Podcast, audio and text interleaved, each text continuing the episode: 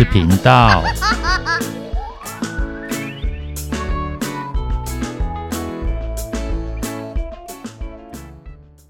欢迎收听《不想说故事》，鸡小妹与神秘海洋第五十集。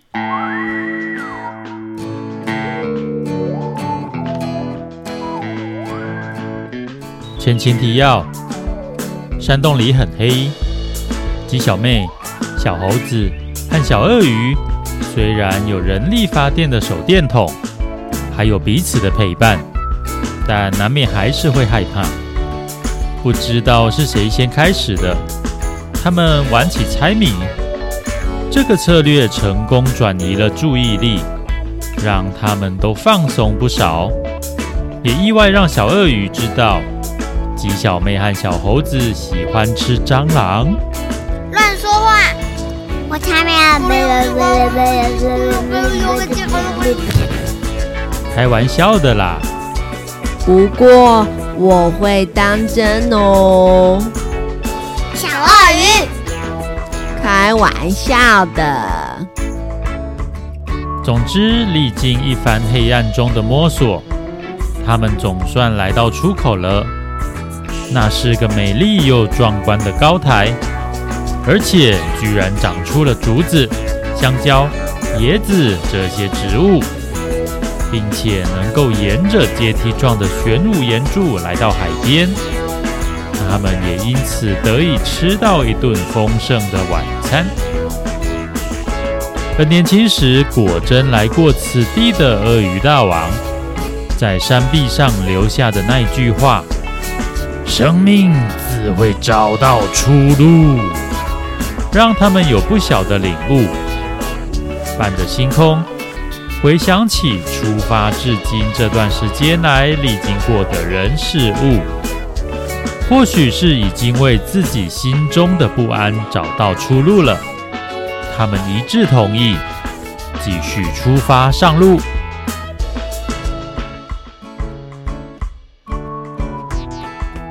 天亮之后，他们更加仔细观察了周遭环境。山洞后方的岩壁仍旧高耸，而且他们预估，如果从上面回去，到时也还是会遇到前一天阻挡了去路的那一片岩壁。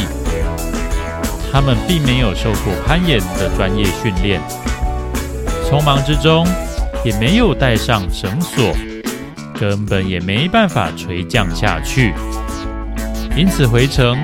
他们依旧要从山洞通过，不过在那之前，还有重要的事。前一天在岛的另外半边探索时，他们并没有看见椰子树和香蕉树，反倒是高台的这半边比较丰富。看来跑这一趟是跑对了呢。但如果想要的话，他们就必须在这一边才好，搬回去。香蕉当然一定要啊！爱吃香蕉的小猴子理所当然的说：“你们要来帮我哦！”鸡小妹不置可否的应了一声：“这么当然吗？”“对呀，我们可以。”小猴子兴高采烈地说着他的想法。才突然察觉不对。哎呀，我的意思是说，我真的好想要吃香蕉，需要你们的协助，你们可以帮助我吗？看见他那可怜兮兮的模样，鸡小妹和小鳄鱼都笑了。是啊，需要别人帮忙的时候，无论对方是谁，帮或不帮，该有的礼貌还是要有。不应该把别人的付出当作理所当然。其实我本来就有这样的打算。鸡小妹说的是真心话，毕竟他们也都要吃啊。对呀，同在一条船上，就要共同付出，共同承担，共同享受。是这么说的吧？说的真好，是我的师傅，你们教的好。好了啦，我们再这样互相称赞，今天就要过了，到时我们都没香蕉吃。鸡小妹这一提醒，他们总算开始动了起来。小猴子依旧是爬树担当，上上下下，身手灵活矫健。香蕉比较脆弱，得轻拿轻放。椰子就不同喽，直接丢下来还是完好无缺。然后新的问题出现了：香蕉虽然脆弱，小心装好就好，但椰子又大又重，一个背包根本装不了几个。重点是，大部分的体积都是不能吃的壳。不过，他们很幸运的，恰巧也有带上斧头，这么一来就好办啦。鸡小妹手把手的教小鳄鱼把椰子剥壳，先将头尾去除，然后是中间剩余的壳。这时不小心太大力，可能会整个裂开。要劈到一半的深度，再把斧头扭一下。顺利的话，就能翘起一片，然后继续边劈边翘一整圈，就可以把硬壳和都是纤维的中果皮去除，剩下薄薄的内果皮，还有包在那里面的椰肉和椰子汁，于是体积和重量就能大幅减少喽。小鳄鱼一开始还不太熟悉，加上它的力气太大，连续劈裂了好几颗。不过没关系，他们都喝了个饱，还把水壶都装满。然后他渐入佳境，能够好好掌握力道。剥好壳的椰子很快就堆成一座小山。大功告成，他们的背包都塞得满满的，总算可以回城了。有了前一天的经验之后，他们虽然对于山洞里面的黑暗还是有点畏惧，但是那里面的地形已经比较熟悉了，所以三个人并不太担心。而实际上，他们果真也是顺利来到另一端，一半沉在海里的山洞口。回到营地，果然就和预期中一样，一片狼藉。前一天的暴雨真的很大，所有的东西都被冲得到处散落。不幸中的大幸是风并不大，没有东西被吹走。他们再次发挥团队的默契，做好分工。鸡小妹去钓鱼了，小鳄鱼则拿起鳄鱼大网的资料，收集新的资讯。收拾营地的工作就先交给小猴子，其他人的事做完了再加入。结果啊，小猴子的动作利落得很。收拾东西并不是什么太困难的事，他早就已经驾轻就熟。当鸡小妹提着满满一桶鱼走过来的时候，他正好也将东西都集中好，等着晒干。鸡小妹和小猴子此刻都感到精神气爽，心境有所变化，眼前所看到的都不同了。接下来的航程，加上鳄鱼大王的笔记，一定也会变得更顺利吧？正当他们这么想的时候，一转头，却发现小鳄鱼的表情好像不太对劲。他一下子惊讶，一下子着急，一下子又变得愁眉苦脸，让他们心中都升起了一丝不安。怎么了，小鳄鱼？带着那一丝不安，鸡小妹试探性的询问，还小心翼翼地避开，生怕听到的答案。难道笔记里有什么不好的消息吗？小猴子就白目啊，不对，是直白多了。一开口就切入重点。不，正好相反，笔记里什么都没有。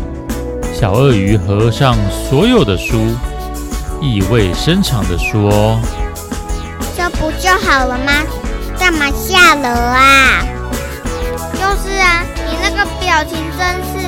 下属罗哦，你们肯定没听懂我说的。我是说，笔记里什么都没有。小鳄鱼面色凝重，一字一字的重复了一次。你，你是说？是的，什么都没有。那你意思是说？没错，什么都没有。这不是在鬼打墙。小鳄鱼的意思就是字面上的意思。他已经反复翻了那一本笔记好几次，都没看见海底火山的实际记录。也就是说，鳄鱼大王没有真正进入海底火山群。听他的叙述，我以为他真的进去过那边呢。我猜那应该是来自他收集到的资讯吧。他们猜想的完全没错。鳄鱼大王的旅程。的确，就是到这座岛为止了。他原本和他们一样，在这座岛上恣意探险，也发现了秘境，却在即将前进海底火山群的时候，收到鳄鱼岛上传来需要他的消息，让他一下子陷入天人交战，最后才决定以大局为重。他虽然并不后悔那个决定，却在山洞里留下了“生命自会找到出路”。那对许多人应该都是鼓舞人心的一句话，但对当时的他而言，却充满了无奈。只有知道内情的人，才能够体会得到。然后。三个人都沉默了。他们并不是在发呆放空，也不是又开始想要逃避，而是真真切切在思考着。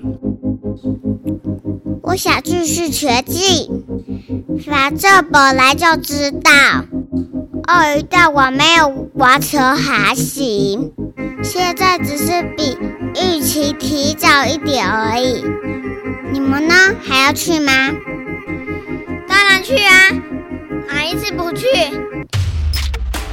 去到鳄鱼岛之前，没有这些资料的时候，我们不也是这样过来的吗？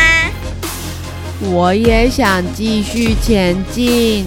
这些日子以来，我们都是靠着鳄鱼大王作为后盾来到这里，也是时候。走出自己的路了。说得好，小鳄鱼，我相信鳄鱼大王会很高兴看到你走到了比他更远的地方。我又想遗失了，你们听听看。这时，鸡小妹突然诗性大起：“我看不见未来。”喂，干嘛突然悲观啊？等等嘛。先听他念完。就是啊，你先别插嘴嘛。对不起，是我太失礼了。鸡小妹重新开始。我看不见未来，因为未来太过明亮。Bravo！太棒了，鸡小妹，我都热血沸腾了。我也是。其实这首不是我做的，是电视上看来的。那有什么关系呢？我都迫不及待要出发了。不过热血沸腾就好，海水千万别沸腾。而且我们要先把东西搬上船呢。哈哈哈！起码，阳光，出发，目标海底火山群。目标未知的前方，目标光明的未来好了，鸡小妹与神秘海洋第一部到这里暂时告一段落喽。接下来暂时会停更一些时间，再次回来的时候将会是全新的阶段。想知道故事会有什么样的发展吗？敬请期待哦！拜拜。